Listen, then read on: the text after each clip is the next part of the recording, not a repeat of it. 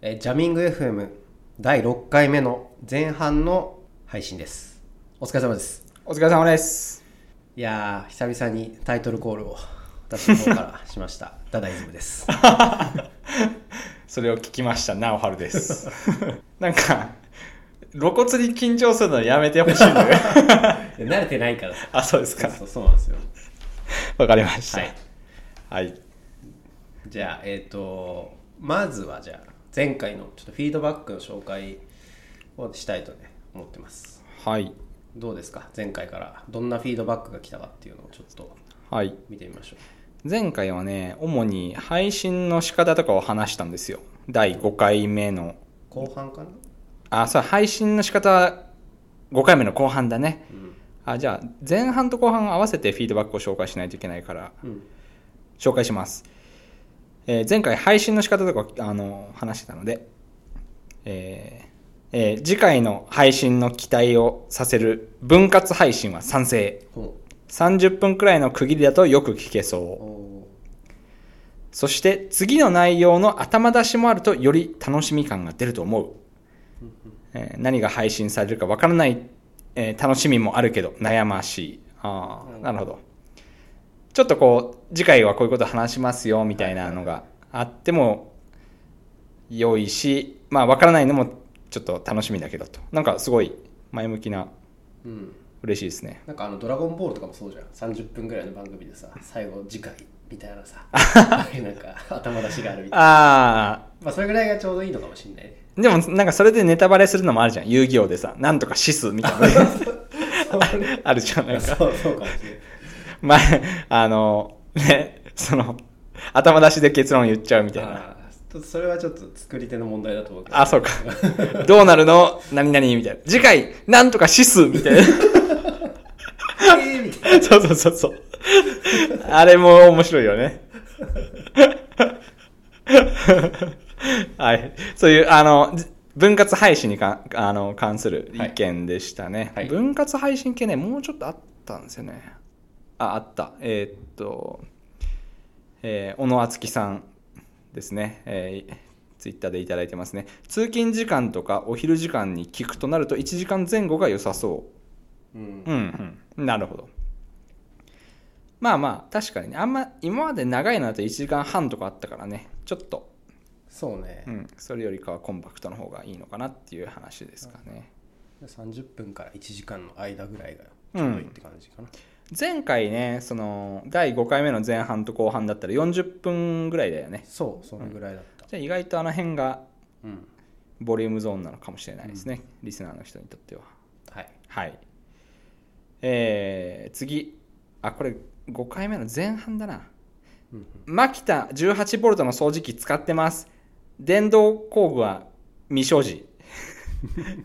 マキタロボットクリーナーのロックマン感は画像検索して笑った。うん、あーあの、 2個漬けのやつね2個付けの やつね。18ボルトのカートリッジそうそうそう。 2個付けのやつね。うんういやん。もう超ごついんであれは、あ、そう。はい一般家庭にはないですよあれはいこれ何の下りの話なんだっけやトム・サックスマキタめっちゃ使って るみたいそうなだね話、トム・サックスの愛用している工具がマキタだっていう話に対して、えーハッシュタグでお便りいただいてますね。はいありがとうございます。えーっと、次。結構前になるけど、えー次回までのトライっていうのを聞いて、インスタの鍵を開けました。おこれ初回の話、初回だね、あのーそうだね、ダダイズムがその、ね、鍵開ける鍵を開けるっていうトライに、多分、あの、こう影響さ影響されてというか、うんうんいや一緒に開けてみたって感じかな。えーその結果、ほぼ毎日、えー、アットマーク直春の好きなうどん屋でうどんを食べてるアカウントを見つけた。いつかリアルで遭遇してしまうかも。ああ、はいはいはいはい。あのーそうですね。何これ 全然わかんないんだえっとね、えーっと、この、ハッシュタグジャミング FM に、あのー送ってくださってる、このサンドスっていう方ですね。鍵垢なんでね、皆さんから見れないんですけども、えっと、都営新宿線の森下駅に、あのうどん屋さん、とあるうどん屋さんがあるんですね。うんで、そこのうどん屋さんで毎日うどんを食べてるっていう、インスタの謎アカウントがあるんですよ。ほで、それを発見したっていう話ですね。うおー そうで見ると確かに毎日そのそのあのうどん屋さんでかけうどんを食べてるのだけをひたすらアップしてるっていうニボシズム的なアカウントがうどんのしその写真を、うどんの写真を上げてるま、毎回同じうどんのメニューなのそのなんていうの毎回同じだねまあおー時々あの初回だけ花丸うどんだった けどね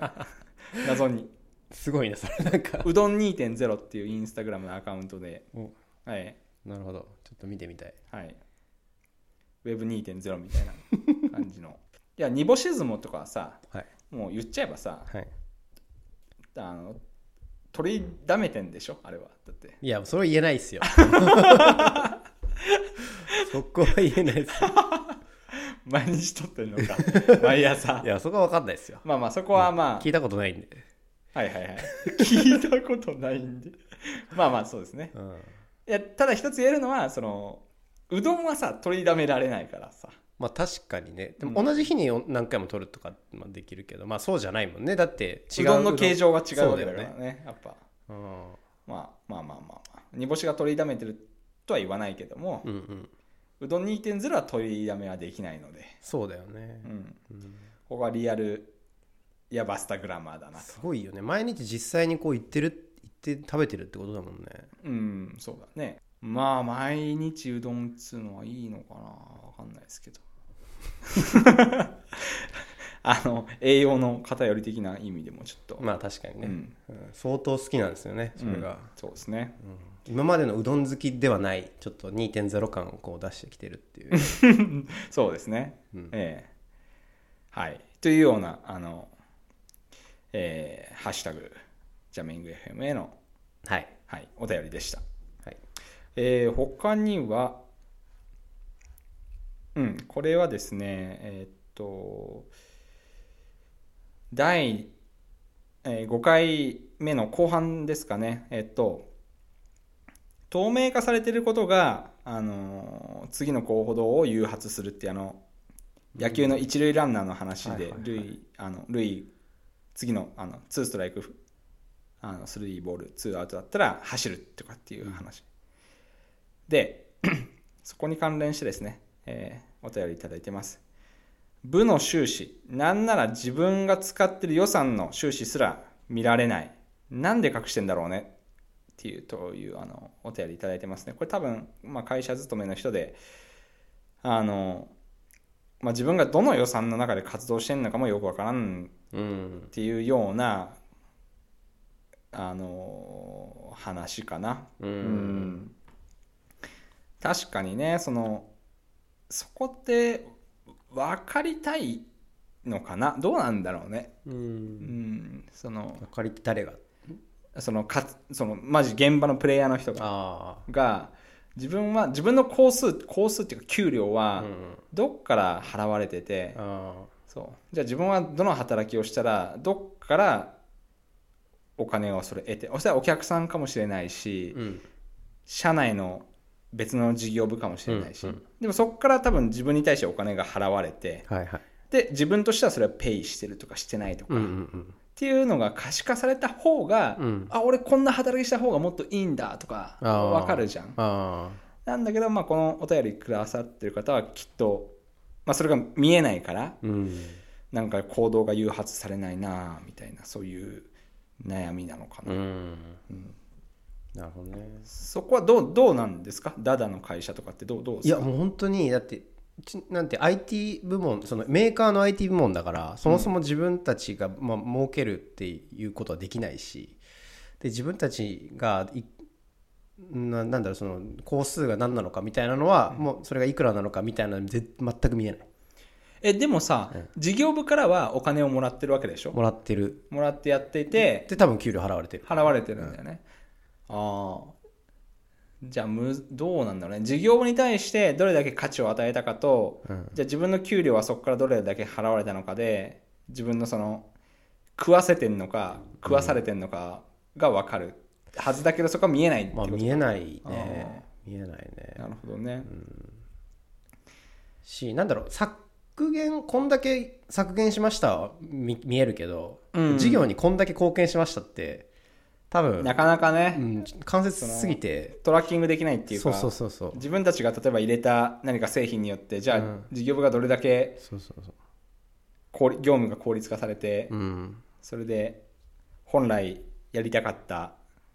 その事業部的な業務にし、うん集中できてそこからどれだけ利益が生まれたかなんて、うんそんなん分かんねえよみたいなそうねそこはもう見たこともないなって思うし、うなんかそこをコスなんか可視化するコストってなんかすげえかかるかなっていうのを今ちょあ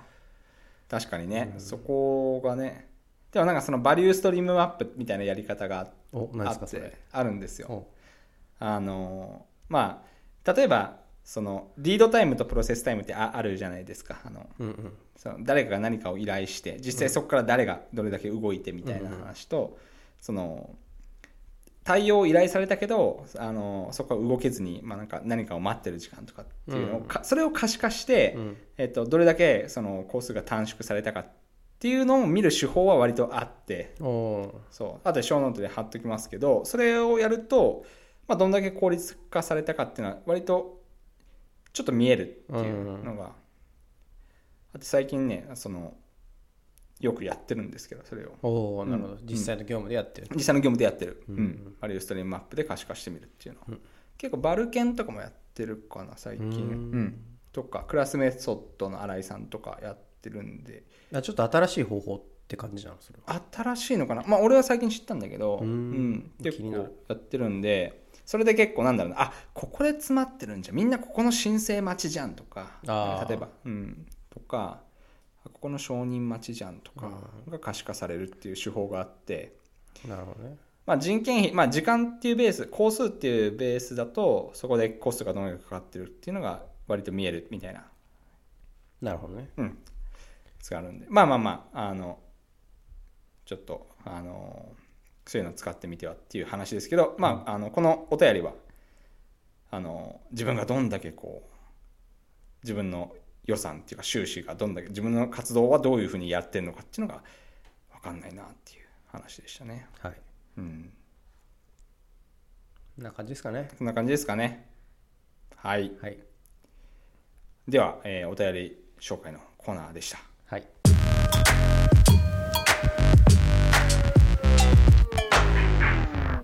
はい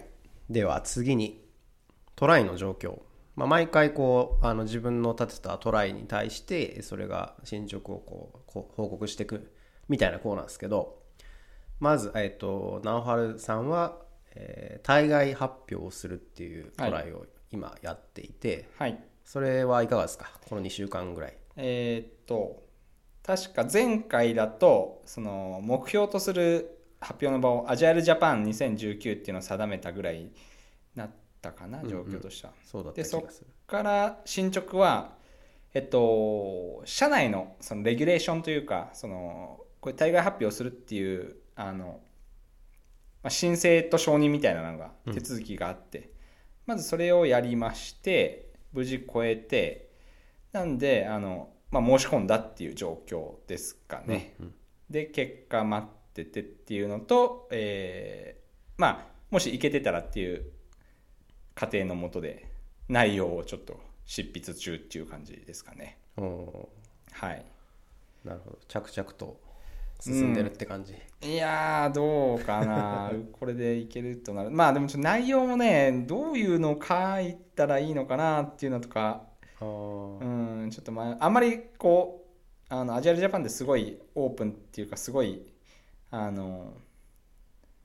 まあオオープンなコミュニティなんであんまり社内事例みたいなのもさうんあんまりマッチしないし、うんううんん、なるべくコミュニティに還元できるような内容をって考えるとうん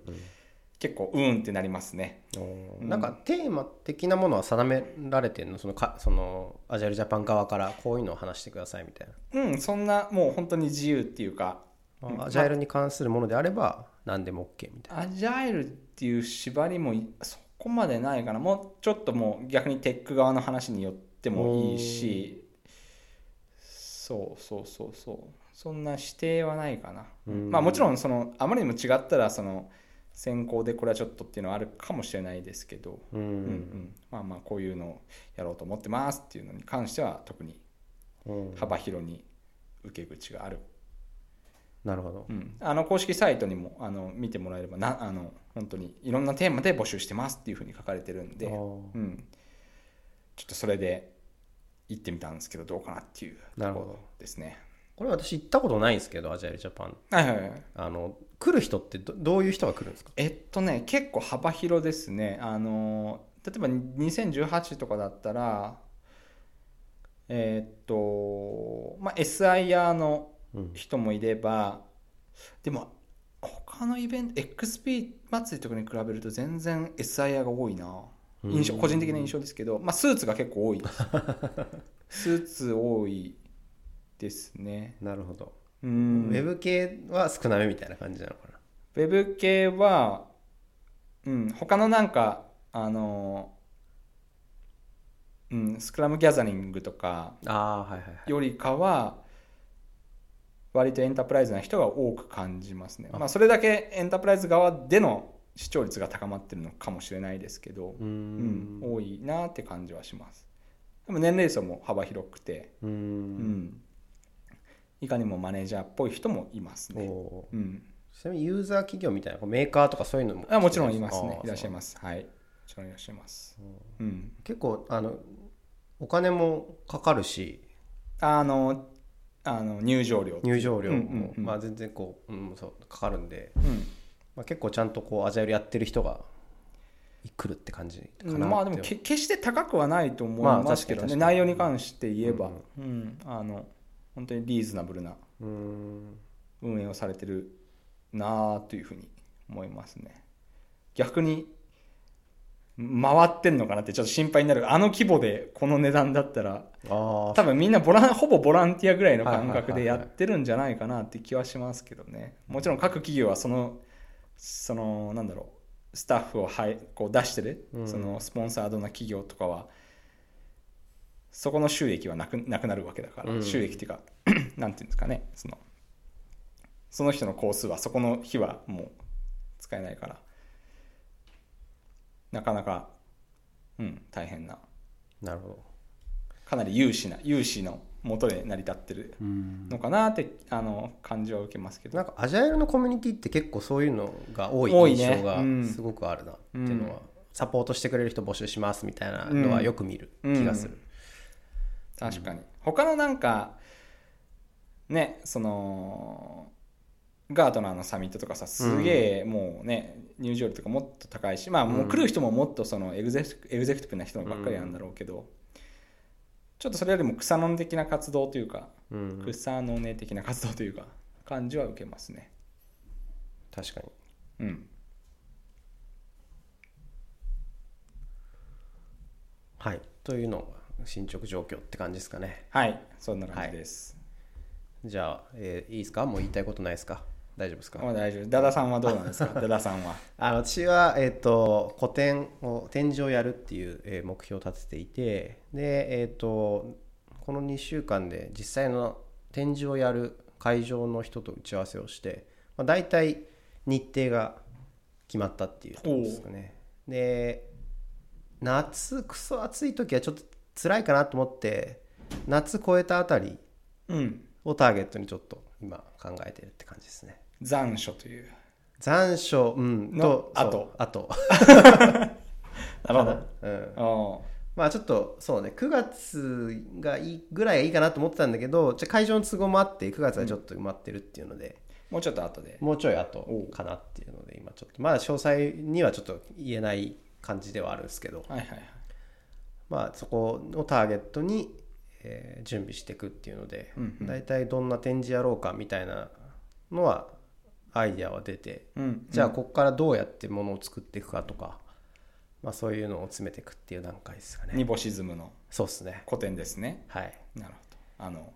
煮干しの写真を毎日1枚ずつ上げているという 煮干しズムのはいそうですえね、中の人の古典と。そうですねおーちょっとこう今あのフォロワーがこう5月の頭ぐらいにガッと増えたんですけど、まあうん増えて今ちょうどこう減り始めてる時期でいーかにこうつなぎ止めるか減るんだ、やっぱ。減るえー。そっか。減るのと増えるのがこうき行してる感じが今の状態であーこっから多分どんどんこう減る方が増えてって、まあまあまあまあバーって増えていく時期が来るっていううんうんうんのはなんとなく分かって、なるほどなるほどまあ、ここをいかにこう保持保持するかみたいなところもあったりもするし、何かさあの前から気になってたんだけど、ニボシズムから実利は生まれてるのかなあお金っていうことお金でもそうだし、まあ、もうちょっと幅広にこうなんだろうねそのうんえ影響力とか例えばたなんかこうそこで何かができるようなとかいやどうなんだろうお金って意味だとお金は全然儲かってはないかなお金を、まあ、インスタグラムで見るだけだからねそこでお金が1回だけ、えっうと、んステッカーを売ってお金を取ったってことはあるんだけど、はいはいはいまあ、ほほぼ赤字の感じだったねなんだそのほぼ赤字の感じっていやいやよくわかんないけどすげえあの大変だったしその梱あ包ーその発送業務と かはま発送業務そう丸一日自分が動いたのってすげえ大変だったし、まあまあねうんで原価とか考えても全然まあまあまあまあ利益ってこんな感じかみたいな物売るのって大変だなみたいな、あまあ、実感したっていう感じで、まあ、別に儲けようと思ってやってるわけでもないし、ーまあまあまあもちろんそうですけどねそうそうそう何モチベーションでやってんのかなニボシズムってあーでもなんだろうえだってさ歯磨き何モチベーションでやってますかってなんて答える歯がすっきりするから まあまあまあでももうなんかやらないとこうやらないと気持ち悪い気っ持てちいう悪い感みたいなとまあまこあまでは落とし込めてるからっていうようなイメージかもしれないあうんあなるほどね、やらないといけないことって感じなんだじゃあやらないといけないっていうかやらないと気持ち悪いっていう感じなんだそうねおおやらなくてもいいかではないからほうそれはなんかすごいねうんそんだけ自分の中でこうなんだろう習慣化してきてるっていうかあそうそうでそうそこまで落とし込むにはどうどんなどうすればいいかっていうのは結構か最初に考えてるところではあってうんいかにこう楽に運用を楽にするかっていうのはやっぱ取りだめてんじゃないのいやいやいや それは言えないいやそこ知らない聞いたことない けどいやさ聞いたことないってのはその中の人が一人とは別にまあ言ニモシズムの言先生及はしてな いからそねうそうそうえーはいはいどういう構成かっていうのはまあそうそうそうそうチェズマボみたいなねそれ知らないけどあその架空のラッパーみたいなああそうそういうのあるんですねまあはいはいはいまあその中の人は別にどういう構成かっていうのはうん分かんないですからねまあでもなんかじ実利的にはもうないけど結構面白いな自分がすごい面白いなと思うのは、いろんなこう人がこうコンタクトを取ってと取りに来てくれてて DM とかではいはいはいなんかそれをこう受けてるとすげえおもろいみたいなのはニボシズムどんな DM 来るんですかいや例えばこれあんま言っていいのかなっていうのはあるんだけどあまあまあまあまあもちろんそうなんかね恋愛相談とかも来るんだよねなんでその煮干しに恋愛相談しようと思うのか、まあ、まあ10代とかはね、わかんないです。そうなんか高校生なのか大学生なのか分かんないけあどーなんかそれぐらいのちょっと女の子とかがこう聞いてくださいみたいな感じで来てみたいなのは、なるほど。へえ、まあ、そういうのは面白いですけどねまあまあまあまあ。なるほどね。なんかあのいわゆるディズニーランドのミッキーの中にいる人みたいなうん。ポジションだなとは思うあおっさんだけどあ。みたいななるほど。そういう、まあ、一個のキャラクターとして、まあそうそうそう、めでられてるといそう感じですか。そんな感じですねなるほど。いやーこじゃあこれはちょっと古典にはその、ね、恋愛相談した人が来るかもしれないっていう。ああそうね、うん前回の、うん前回の展示でうん。そのカップルあるとあるカップルと仲良くなって、うん。その彼氏の人が来てくれておおー。そういうのもあったりしてじゃあ意外とやっぱそのリアルで、こううんうわこうわこんなおっさんだったんだみたいなのはああっああたあていっうた。と思うよ向こうは、うん。あ俺は向こうの顔知ってるけど向こうはこっちの顔知らなまいあ、か知ら、らないからね。そう「あニボシウスのさん」って言ってくれるけどああこんななおっさんだったんだって思ってるのかもしれないみたいなあーあなんか有名人に会いに行くのとちょっと逆パターンでー。逆パターンだよね。そうだよね。そうそうそうそっかそっかなるほどまあじゃあそのね古典も、まあ、前回も言ったかな5回目の配信の時も言ったけど、この状況を知って会いに行けるのはねこうのんリスナーだけですから、そうですねうんそうただちょっとあの顔を出すかどうかっていうのはちょっと内部でも揉め揉めてるというかちょっとまだ答えが出てないんであなるほどなるほどどういうスタンスでこうそこにたすいるのかっていうのはちょっと今検討中ですね。わかりましたはい、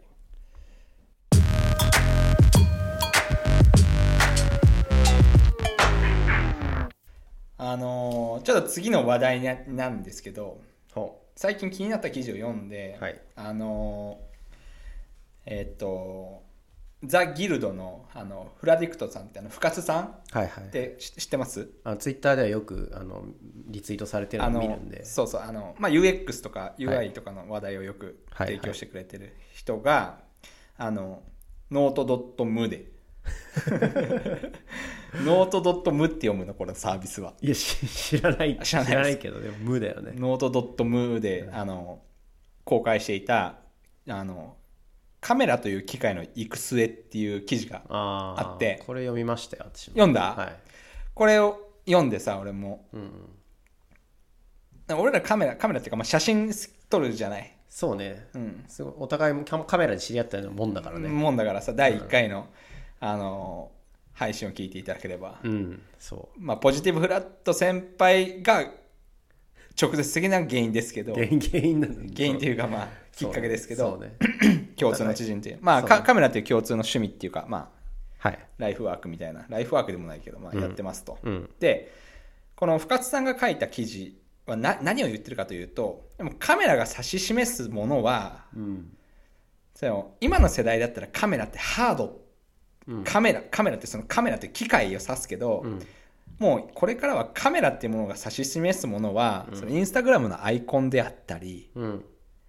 なんか若者でいう LINE カメラであったりスノーであったりあーなんかそういうソフトウェアのことをカメラっていうような時代になるんじゃないのっていう、うんまあ超ざっくり言えばそういう記事なのね。うん。でこれってどうだろうって思ってさ、うんあの写真撮るの好きだし、うんカメラも好きだから、うん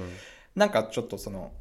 ソフトウェアにまるっきり置き換わっちゃうのも、うん寂しい思いもしつつ、うんいやでもなんかそうなるんだろうなとかっていうそうだね、うんでもどこまでいってもなんか物理的にものは残るだろうけど中身がほとんどこうソフトウェアで置き換わるっていうのはうんあるかなとは思ああそうなんだねやっぱう、ね、ういんやそうなるのかななんかカ今カメラもさそのこれちょっとマニアックな話になっちゃうのかなその明るいレンズでうんその後ろがボケて綺麗みたいな話もあるじゃない、うんうんそれはデバイス側でそれをやってるけど被写界深度って作ってるけど、iPhone とかってこうレンズが2つうんあって、うんポートレートモードとかでさ撮ると、うんうんこのそのふ複数のカメラで撮ってそこの距離のその差を撮ってうん撮った後でボケさせられるみたいな,、はいはいはいななるじゃない、はいはいなってるじゃないすでにそうねまあ、ソフトウェアになってる確かに、よねちょっとなんか間違ってる時もあるけどパッと見なんか一眼で撮ったかなみたいなうん感じにはでも出せてるよね、なんかねでもうーんなんかなそこに納得がいかない人っていあーなるほるどいるんじゃないあーいるいるだろうねあのいるよねフィルムがずっと根強く残ってたっていうのと同じ感じだと思うけどねあデジカメなんなるほてど全ね然使えない使えないだろうそんなフィルムに比べたらみたいなそれ俺デジタルネイティブだからさ、なんでそれその主張は何なのかなそのそれ同じ構造がまた起こってるんじゃないうんですそうそうそうそういうこと何そうそんなこだわってんのそのレンズにそとうかそう光学にこう的なものにかねこだわってるの何なのみたいなソフトウェアでいいじゃんみたいなそうそうそうそうすぐコンパクトになるしそうそうそうおそう金も安いしそういやでもそれは俺は許容できなくて許容できないっていうかなんか納得がいってなくて、うんでもそのフィルムからデジタルに変わったってところはえ別にいいじゃんって思うんだよねあーなんだろうねなんだろうねなるほどフェそうフィルムの時代が短いからなのかなそのすすぐデジタルに入っていけたのはさ直春がえーっとねそれまあ体験してないからそうなのかなあ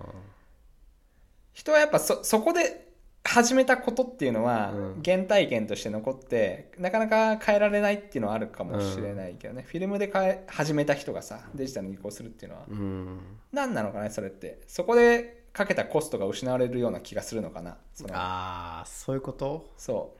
損するからっていうそう心理そうそうそうそうあうとか、ーなるほどね、うん、確かにそういうのがあんのかね。だとしたらちょっと早くそ次のねその世代に行きたいけどね、うん自分の精神的にうも。んうん、確えかにだダダはどう思うのそのそのちっちゃいカメラレンズ複眼でうんボケて、うん撮った後にポートレートモデルこうあ被ー写界深度作ればいいじゃんみたいなあーそれは全然俺はありかなと思ううわーネクストいやいやいやじゃかっこいいいやいや別になんかさなんだろうその解像度がっていうの俺ももう求めてなくてなんあまあかまあまあねなんかそういうのじゃないかなとは思うしうんあーまあねなんだろうな結局見た人が感動とかすればいいしあそうそうそうなんそうか伝わればい自い分みがないたんかな取りたいものが取れればあーそれはそれで目的を達成できるから別にそれが本当の一眼だろうがあの、うんコンデジだろうがそのフィルムカメラだろうがあんまあんまこだわりはないかもしれないあースノーだろうがああそうそうでもしそれが撮りたいものが撮れるんであればあースノーでもう大丈夫な気もするうんなるほどうんいやーなんかねそこがね自分が激しくおっさんだなっていうのをちょっと感じるんですよねそのあーなはるは今そのカメラ一眼レフを持ってて結構資産としてもレンズも何本持ってるみたいな状況ってこといやそんなに持ってはないんだけうど、んそのハマってる人に比べればねうんうんただなんかちょっとあのやっぱうんそのポートレートもまあポートレートモードも使うけどさ iPhone の、うんうん、なんかね、こうちょっと気合い入れるときはなんかあの明るいレンズで一眼レフで撮っちゃあーまあうそっ感じ、ちの方がそうねうん、か確なかっにねていう気がするんだよね。うん、まあそれはなんとなくわかるけどうんうんでなんかその自分の中ですよ思うそのなんだろうないろいろさテクノロジーの進化に対する思いって結構差があってそのボケをその作るっていうのはなんかあんまうーんなんか納得いかないんだけど、うんなんかその Google のスマホのさうんピクセルってあるじゃない、うんあれって暗いところで撮ったやつって結構ディープラーニングっていうかそのうんあのソフトウェア的に持ち上げて、うんあのこうなってるだろうって感じでこうう、ん赤夜でも暗いところでとうんもう撮れるみたいな、とかはあ全然いいのいいなってあ思うあ何の何が違うんだろうね何が違うんだろうね わかんないんだよねえー確かにあなーでもなんか思うのはそのボケとかっていうのはクリエイティブの領域で本そのなんだろうなその好感度明るさとかっていうのはテクノロジーの領域っていうのが自分の中であるうん思う思いとしてはテクノロジーは進化してもいいけどクリエイティブはなんか人間が頑張ればいいじゃんって思うんうんだよねえでもさクリエイティブってボケがクリエイティブがよくわかんないんだけどクリエイティブは、うんでもそれってさ光学技術がこう進化してって明るいレンズになってボケができるようになるわけじゃんそうああなるほどえっとどこにピントを合わすかとうかっん、ていうのは撮った瞬間にしか本当はできない、ああ勝った順を当なててるほどねなるほどねうん、その時にその人が決めた社会深度でここのピントを合わせたっていうのがそう残るっていうこそと、れね、が残るあーそれでしかできなかったなるほどなるほどうん、けどなうんまあそうそうそうそうそそういうことう,、ねそだから究極なんかこう常に常にシャッターが降りてて動画がバーッと撮られててそそうの一枚う、うん、一番いいところをチョイスするっていうのは NG なんでしょえーっとね NG だね NG だよね N- なんか違うって思っちゃんと自分がこの瞬間だと思ってシャッターを押した瞬間でうんできる写真は、うんがいいってことだよねいいっていう方が思うおっていう思うんだけど、うんそう思ってる自分に対して激しく老害的だなって思 うっていうのも思うなるほどなるほどうんちょっと新しいものに適応できてない感がこうすげえそれでいいのができりゃそれでいいじゃんっても思うんだけどそこを素直に手放しにそうだねって言えないのがこうなるほどね自分の中のそのサンクコストというかさどそこに自分が投じてきたものに対して惜し惜しいと感じてるのかなっていうのそうをだねうん、思ってでもその態度ってすげえい嫌じゃないなんかもうんうダサいっていうか、うん確かに自分がすげえおっさんだせえなって思った感情だよね、そうそうそうそうそうそうそうそうそうなんだこいつ何言ってんだみたいなフィルムがなどうとか知らねえよみたいな知らねえよみたいなそうね多分自分た自分がこんだけ苦労してやってきたことがなんかそうその苦労なしにポンってできちゃうのってすげえ悔しいみたいなそういう感情なのかもうね、んそれとは違う絶対にそうじゃないそれとは違うもっと高等ななんかがあるはずそうかそうか なるほどねそうっっていうのをすごく感じた記事がその深津さんのねそのカメラという機械の行く末っていうそうね記事うんだったんだよねこれ読んでみてどうだったどう思ったおその大雑把な印象でさいやうもう、いんうんうんって感じやもうこうこうなるのはもう明白じゃないって思ってんだけどああやっぱそうなんいだ、ね、やもうそもそももうだってすさっき言ったそのピクセル3の話とかもそうだし、うんうんうんあのここにもちょっと書いてあるけど例えばこの画角っていう話で、はいはいはいその画角を後からこうこう超広角でバッて撮って、うん後からこうズームできるじゃんっていう話も書いてあるんだけど、はいはいはいはいなんかあの Google ストリートビュー結構好きでよく見るんだけどあれはいもはい本当に超広角でバンって撮って、うん全周撮ってそこからこうあのプラスってこうズームできるじゃん、はいはいはいはいでこうどんどん拡大できるじゃんあれもこう画角がどんどんこうズームされてってみたいな、うんうんうんまさにあれってこう画角を後から決めてるような感じはいはいはいだし、あああいう風になっていくのかなっていうのはすごい身で感じててああ、なるほどねそうそうそうだからそういう風になるのかなっていうのはあるけど、うんうんうんそうまあただなんだろう結構その抵抗はあるんだろうなと思うそのそういうのに対しての、うんメーカーもそうだしユーザーも多分すごく抵抗があるのかなおはるみたいにうん今抵抗を持ってる人はすごくいっぱいいて、うんなかなかそこは変われないのかなと思ううんただそれは Google とかはそういうところをこう崩そうとししてきてるなっていうのはすごいうんうんうん感じるかななるほどねなんかでもそこはうん俺はもうへりくへりくつっていうかさ、うん、天の弱だから、うん、みんながそっち行けば行くほど、うんその逆になってそこでああのうん良さが残るみたいな、うんそれはあるかもねあるかもね、うんうんあえてフィルムでこう写真撮る人なんかまだいるしいるしそうそうそうあえて超望遠のレンズでやっぱ撮らないとできないっていうのが、うんうん逆に浮き彫価値が高まるじゃなあいーですそれはあるそれは全体がそっちに寄るとさ、うん逆によ寄ると確かにだからなんかそうスポーツ系のフォトグラファーとかさ、はもうその人しか撮れないみたいなうんうんうん技術者とかになっうんうんていくとかさたとうん例えばわかんないけど、うんとかそうねそこになんかまた違うまあでもそこもソフトウェアでなんとかなっちゃうようになるのかなわかんないねどうなんだろうねうんまあ趣味の世界になっていくんじゃないなんていうかなビジネス的な写真には、ではない分野でこう趣味とあかそうなのかな楽しみっていうところでアートにもならないのかなああでもアートにもなると思うけどねああのアートになるってなんかそのなんかで見たけど、うんその一番最新のうん技術が1個前になったら、うんそれがアアートになるみたいなのなんかどっかで見て例えばその絵画とか絵を描くっていうのがうんあって、うんそれが一その何かこうなんていうのが画像を表現するっていうのを最新の技術だとした時代があって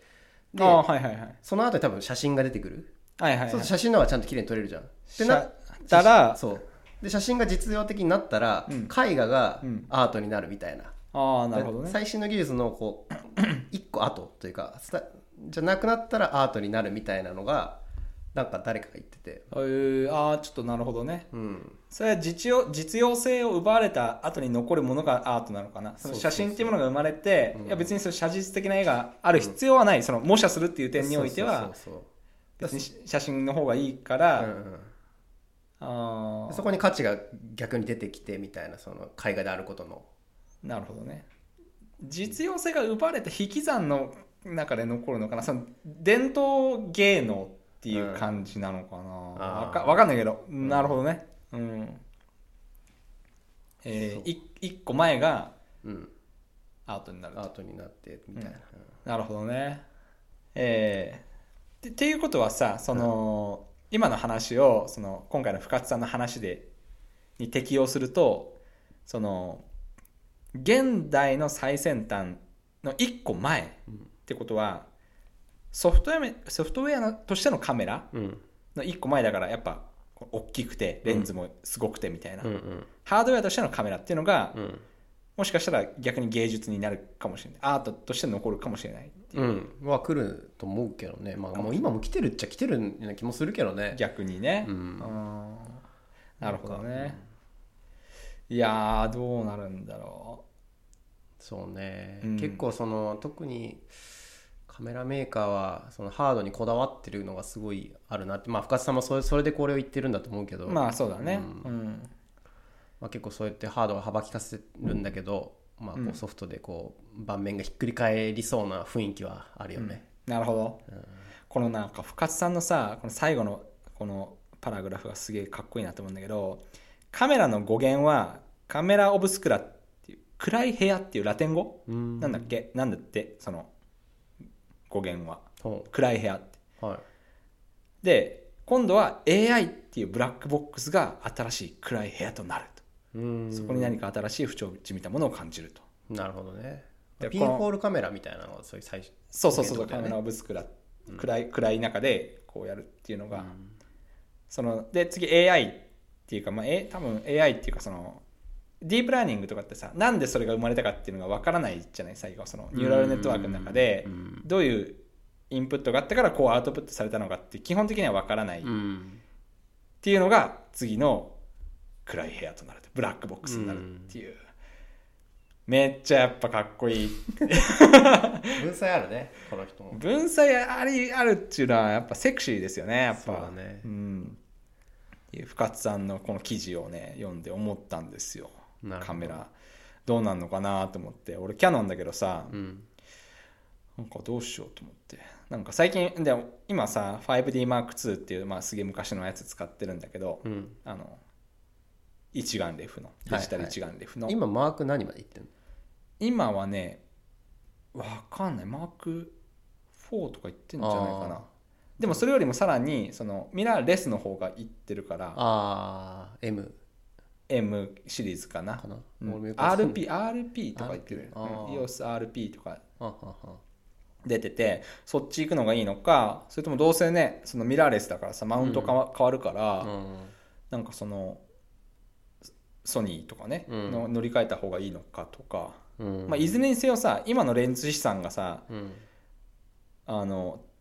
活かせるのってミミラーがありのマウントでしか活かせないから、うんうんこれからミラーレス化がどんどん進んでいってその逆流はないって考えると、うん今のレンズが一番高く売れるのは今なんじゃないかっていう、ああまあそうだろうねうんん気がしててなんか切ないなっていう、まあそうそううね、ん多分価格が下がるのは激しくなるっていう感じだよねまあ、まあこのままこのまま一眼がいき続けたとしてもまあかレンズが高いのは多分今が一番ね一番高いんだろうけど、うんまあ、こうミラーレスがどんどん増えていくとそれはどんどん早く値下がりしちゃうっていう、だそうだよね絶対ね、メルカリいやまあマウントアダプターあるし多分あれ全然使えるんじゃないのあそう、うんなんかマウントアダプターっていうのもなちょっとねううんんわかるね これはどうどうなんだろうねその視聴者っていうかリスナーの方もさカメラやってる人はどう、そこら辺どう思ってるのかなっていうのは気になりますけどそうね一眼やってる人はこうミラーレスにうん行こうとしてるのかどうかみたそいな、うそういうなんかアドバイスをいただきたいんですけど、どうやったらアドバイスを言えるんですかこの2人におそれは「ハッシュジャミング FM に」であの SNS で投稿していただけると